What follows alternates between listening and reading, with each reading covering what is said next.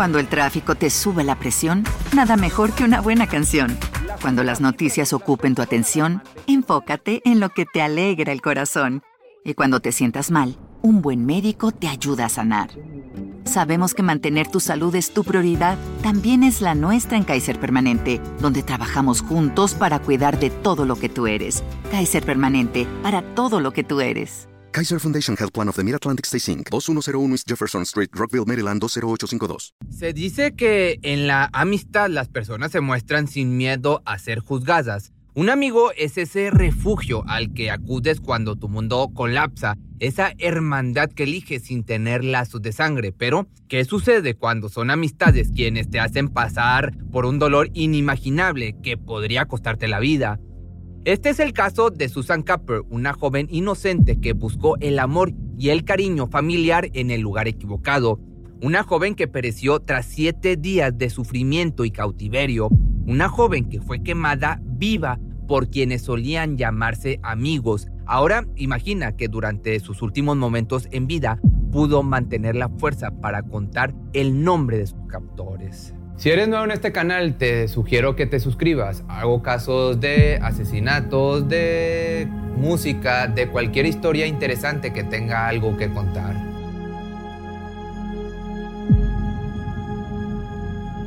Susan nació en enero del año del 76, vivió y creció en Manchester, esto en Reino Unido.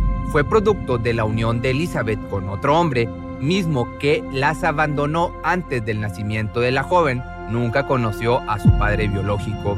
Al poco tiempo su madre contrajo matrimonio con John Capper. Sus allegados describen a la víctima como una niña amable, de buenos modales, complaciente y con un gran corazón, pero también como una persona muy fácil de influenciar.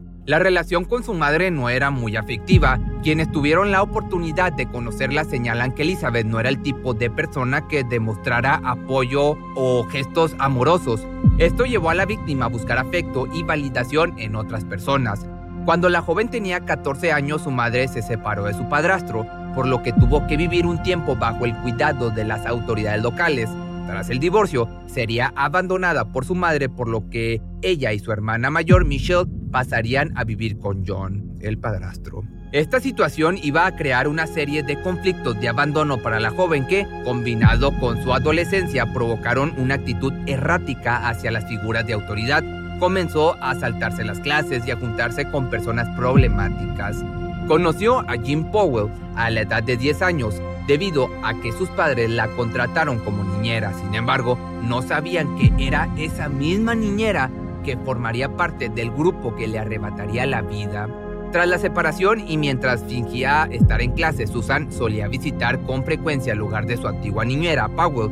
En ese entonces tenía 26 años, tres hijos y para agregarle un poco de sazón al caos, vendía sustancias ilegales y formaba parte de un grupo relacionado al robo de vehículos. John le había advertido a la víctima en múltiples ocasiones sobre el comportamiento, pero como cualquier joven con actos de rebeldía hizo caso omiso.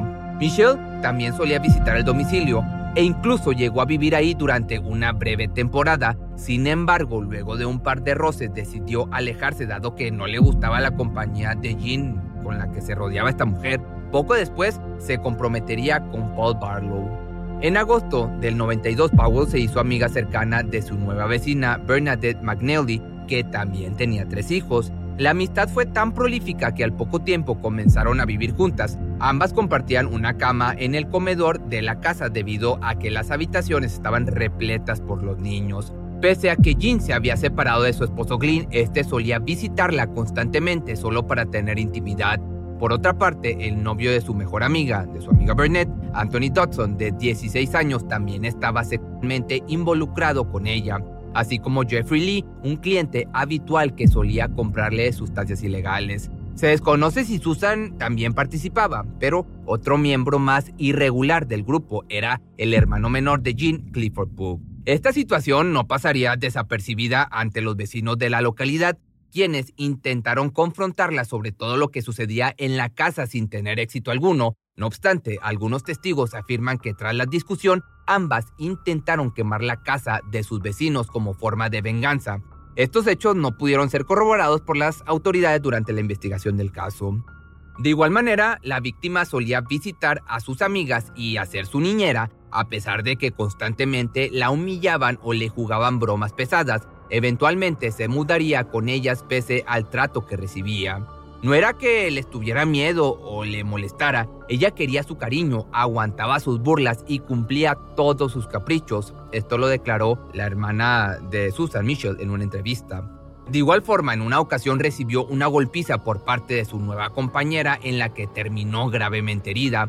Acudió a su madre para pedirle alojamiento a Elizabeth. La mujer se negó, argumentando que su nuevo novio acababa de mudarse con ella. No podía permitirle quedarse, algo de lo que se arrepiente hasta la fecha. Con las medidas de higiene y prevención, hablando de otra cosa que conocemos actualmente, es intuitivo darse cuenta de que el embrollo ahí de cachondez en el que se encontraban inmiscuidos causaría eventualmente alguna enfermedad venérea y así fue. En noviembre del 92 todos contrajeron ladillas. Esta situación forzó al grupo a quitarse el vello púbico, sin embargo, culparon a Susan por el contagio, argumentando que ella era la portadora y había dormido en la cama de Anthony Sumado a estos argumentos, Jean comentó al grupo que la víctima la había forzado a tener relaciones con un hombre por dinero y pareciendo no querer quedarse atrás, Bernadette la acusó de haberle robado un abrigo de gamuza color rosa. Estos fueron los motivos que el grupo presentó a la fiscalía como justificación de sus acciones.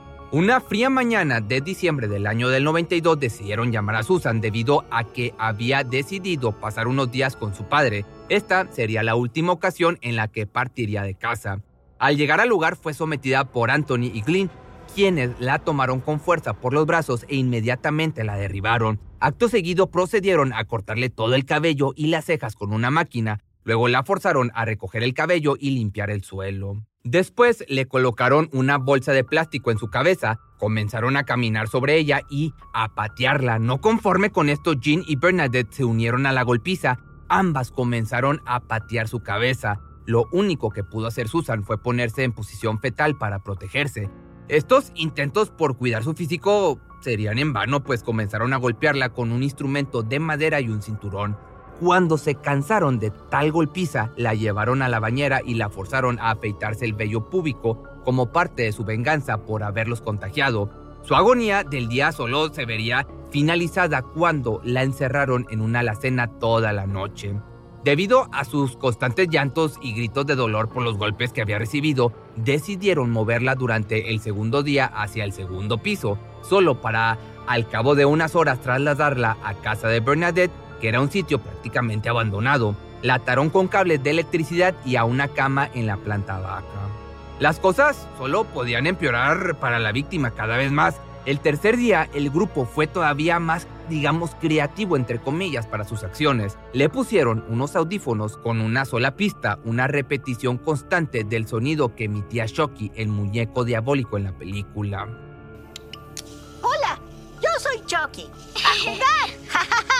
Esta frecuencia se reproducía a todo volumen. Posteriormente, en cada ocasión que decidían hacerla sufrir, comenzaba la sesión utilizando la misma sentencia. Durante los siguientes tres días de su cautiverio la sometieron a una serie de castigos tan crueles como variados. La convirtieron en un saco de boxeo, en un cenicero. El cuarto día sería visitada por Puck y Lee para encontrarla en un charco de sus propias heces y orina. Tomaron a la víctima, la metieron en una bañera para darle una ducha con detergente concentrado y cepillarla con la suficiente fuerza para arrancarle varios pedazos de piel. Posteriormente le inyectaron metanfetamina y con un par de pinzas de presión le arrancaron los dientes. Durante el juicio, Dodson negó los hechos argumentando que solo observaba desde la puerta junto a Jane y Bernadette. Puck estaba como loco tomó unas pinzas mientras reía a carcajadas y gritaba, te voy a arrancar los dientes. Primero le pegó con ellas en los dientes hasta rompérselos, luego simplemente le metió la herramienta a la boca y comenzó a calar con fuerzas, no dejaba de reír. La policía pudo corroborar esta información dado que en el reporte médico de la víctima se señaló que le faltaban seis dientes. Pese a que pasaban un gran parte del día haciéndola sufrir y torturándola, el resto del tiempo el grupo continuaba con su vida de manera, digamos, natural y tranquila. La habían convertido en su manera de aliviar el estrés. Anthony y Jeffrey Lee trabajaban juntos en un taller mecánico de la zona mismo que frecuentaba Barlow, el prometido de Michelle, la hermana de Susan. Me lo pudieron haber dicho en ese momento, la puerta hubiera sido derribada y yo hubiera sacado a Susan. Nunca pensé que fueran capaces de cometer un acto tan salvaje. Ahora solo quiero estar 10 minutos con ellos en un callejón, fue lo que dijo el prometido. Que por el otro lado y mientras tanto... Hola, yo soy Chucky. ¡A jugar! eran las palabras que se repetían en la mente de Susan. Su salud se deterioraba constantemente. Tras el cuarto día de su desaparición, su padre y su hermana comenzaron a preocuparse ya que no era usual que no se pusiera en contacto con ellos. Ella seguía siendo una persona con afecto hacia su familia pese a su actitud de rebeldía. Ese mismo día, Powell pidió a Debbie Hill cuidar la casa, Podía oír los gritos y quejidos que provenían desde adentro del lugar. No le quedó mayor opción que entrar con ella. Al llegar a la habitación donde tenían a Capper, notó, me refiero a David, las señas de tortura y el estado en el que se encontraba la mujer. Durante un momento tuvo la oportunidad de estar a solas con la víctima, quien le suplicó por ayuda. Me preguntó que si podía ayudarla, pero le dije que no. Le pregunté quién era y me respondió Susan. Me preguntó que si podía desatarle le dije que no era capaz de hacer nada. Pensé que me matarían a golpes si decía algo, todos me hubieran atrapado, no sabía qué hacer, estaba en shock, declaró durante el juicio este chico David Hill. Michelle, por otro lado, acudió a la casa de Jean preguntando por su hermana solo para recibir negativas como respuesta. Aparentemente nadie sabía dónde estaba. La hermana comenzó a correr la voz por toda la localidad para encontrarla, por lo que pronto llegaría el rumor de una denuncia por desaparición a oídos del grupo. Lo peor de su cautiverio vendría ahora. Presas del pánico, sus captores optaron por encontrar una forma de deshacerse de la víctima. El 14 de diciembre del año 92, durante la madrugada, forzaron a Susan a subir a la cajuela de un auto que pese a los golpes, quemaduras de cigarro, la música y no menos importante, la gran cantidad de sustancias ilegales a las que la indujeron, se mantenía consciente. La voz de Chucky había dejado ya para este momento de sonar. Recuperó la claridad. Ese breve descanso se prolongó durante poco más de una hora, solo para regresar a ese cruel abismo tras haber recorrido 25 kilómetros. Lo que parecía ser un desolado paraje cerca de una autopista principal se convirtió en el escenario de un acto inhumano. Capper fue lanzada a un montón de escombros para luego ser bañada en petróleo. Era evidente lo que pretendían hacer. Tras unos momentos de dificultad para encenderla, comenzaron a cantar Born Baby Born, que esto es una canción en inglés que en español sería Quémate bebé, quémate. En el momento en que estas personas utilizaron el encendedor, las llamas rápidamente abrazaron el cuerpo de Susan. El fuego consumía su carne lentamente, cada parte de su piel iba transformándose en una masa grisácea con leves tonos carmesí provenientes de su sangre. Sus gritos deleitaron al grupo mientras seguían entonando a todo pulmón el coro de la canción una y otra vez. El tiempo transcurría lentamente para la víctima, cuyos gritos iban apagándose poco a poco hasta convertirse en un susurro. La habían asesinado, lograron salirse con la suya al dejar el cuerpo irreconocible en un lugar donde nadie pensaría en buscarla, o al menos esto fue lo que pensaron. Tras abandonar el cuerpo, regresaron a casa de Jean como si nada hubiera pasado, incluso pararon a comprar alcohol camino a casa. Lo que ocurriría a continuación es un acto de fuerza, digamos, inhumano que pocas veces se ha visto. Susan recuperó las fuerzas, logró arrastrarse 400 metros hacia la autopista pese a sus quemaduras, aún consumiendo partes del cuerpo. La carretera se encontraba desolada, Pasarían unas horas hasta que comenzaran a circular los autos y así fue. La joven permaneció inerte sobre el pavimento hasta que tuvo la suerte de ser vista por un grupo de trabajadores quienes se dirigían a comenzar sus actividades. Estos actuaron de inmediato llevándola al primer domicilio que pudieron encontrar en el camino. Fue así como llegaron a casa de Michelle y Margaret Coop. Sus manos parecían cenizas, sus piernas eran como carne cruda y sus pies parecían estar muy chamuscados. Me sorprendió lo educada que era, agradeció constantemente a mi esposa por su ayuda. Esto lo declaró el esposo durante el juicio. La joven pidió agua y bebió hasta saciarse. Tomó seis vasos con ayuda de Margaret, puesto que sus quemaduras no le permitían mover las manos en lo absoluto. Instintivamente fui a rodearla con mis brazos, pero ella se apartó porque no podía soportar que la tocaran. Tenía la cabeza rapada y había cortes recientes, su rostro casi no tenía rasgos, sus manos estaban rojas y negras las yemas de los dedos, sus piernas estaban rojas de arriba abajo, no podía soportar nada cerca de sus piernas, esto lo dijo Margaret al jurado. Tras beber el agua, la llevaron al hospital, Susan aún para este momento estaba consciente, tan consciente que al llegar pudo decir a los médicos el nombre de todos y cada uno de sus captores, así como la dirección de Jean. Los médicos no tardaron en reportar los hechos a las autoridades, quienes para sorpresa de muchos en la mayoría de estos casos actuaron de inmediato. Ese mismo día giraron una orden de aprehensión para todos los que se encontraban presentes en el lugar de los hechos. Comprobaron la identidad de la víctima gracias a que uno de sus dedos aún conservaba una parcialidad de las huellas digitales. Al grupo esto le pareció una broma, dado que no paraban de reírse pese a la presencia de los oficiales. Se sentían seguros de haber eliminado todas las evidencias, negaron plenamente verse involucrados. Sin embargo, uno de los victimarios cedería ante la presión de su padre, Anthony Dodson, confesó los hechos a su padre buscando protección, encontrando el lado humano que lo convencería a hacer lo correcto, al menos en la última instancia.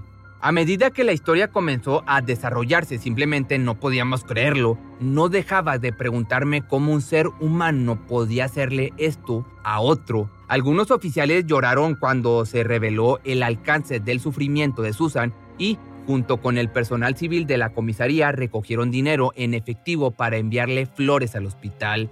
Esto lo comentó el oficial a cargo de la investigación. No había duda de su culpabilidad. Tres días después de su arresto, el grupo compareció ante los magistrados de Manchester para conocer el veredicto temporal. Todos fueron encarcelados bajo el cargo de secuestro e intento de homicidio. Mientras tanto, Susan seguía en coma. Su cuerpo se debilitaba cada vez más hasta que se dio, lamentablemente, un 18 de noviembre del año del 92. Esto dio un giro al caso, ya que el cargo por intento de homicidio se agravó a homicidio premeditado. El peso de la ley les esperaba. Tras deliberar durante nueve horas, el jurado emitió un veredicto final. Los Powell fueron condenados a prisión de por vida, al igual que Dodson. Sin embargo, Lee fue liberado en el 88 tras solicitar libertad condicional junto a Pock. La sentencia de Bernadette fue reducida a un año por buen comportamiento. Igualmente las quemaduras dañaron los órganos internos de Susan, sin embargo, nadie podía explicar cómo es que logró mantenerse con vida tanto tiempo y soportar las quemaduras. Estaba claro desde el principio que era poco probable que Susan sobreviviera. Sufrió quemaduras generalizadas que provocaron varias complicaciones internas, esto lo declaró el patólogo encargado de la autopsia. Afortunadamente logró mantenerse con vida para revelar la identidad de sus agresores. Tras el veredicto, la policía declaró a la prensa que los reportes psicológicos del grupo arrojaron que se trataban de personas completamente, digamos, ordinarias y aparentemente cuerdas. No había nada especial en ellos. Les ofrezco, no solo en mi nombre, sino en nombre de toda la nación, mi más sentido pésame y condolencias por este trágico suceso para su pequeña hija. Esto lo declaró el jefe de la policía de Manchester durante una entrevista. Al final se hizo justicia para Susan, una joven que solo buscaba atención y cariño en un mundo que le dio la espalda. El dolor de estos acontecimientos todavía pesa en la memoria de Elizabeth Cooper, que ahora arrepentida desea darle el amor a su hija. Si te gustó este video no olvides seguirme en mis redes sociales y sígueme en mi nuevo canal secundario que es Pepe Misterio Short donde subo videos algo parecidos pero mucho más cortos. Cuando el tráfico te sube la presión, nada mejor que una buena canción. Cuando las noticias ocupen tu atención, enfócate en lo que te alegra el corazón. Y cuando te sientas mal, un buen médico te ayuda a sanar. Sabemos que mantener tu salud es tu prioridad, también es la nuestra en Kaiser Permanente, donde trabajamos juntos para cuidar de todo lo que tú eres. Kaiser Permanente, para todo lo que tú eres. Kaiser Foundation Health Plan of the Mid-Atlantic Stay Inc., 2101 East Jefferson Street, Rockville, Maryland 20852. ¿Te preocupas por tu familia? Entonces, ¿por qué darles solo huevos ordinarios cuando pueden disfrutar de lo mejor? Eggland's Best, los únicos huevos con ese delicioso sabor fresco de granja, además de la mejor nutrición, como 6 veces más vitamina D, 10 veces más vitamina E y 25% menos de grasa saturada que los huevos regulares, además de muchos otros nutrientes importantes. Así que, dales los mejores huevos. Eggland's Best. Mejor sabor, mejor nutrición, mejores huevos.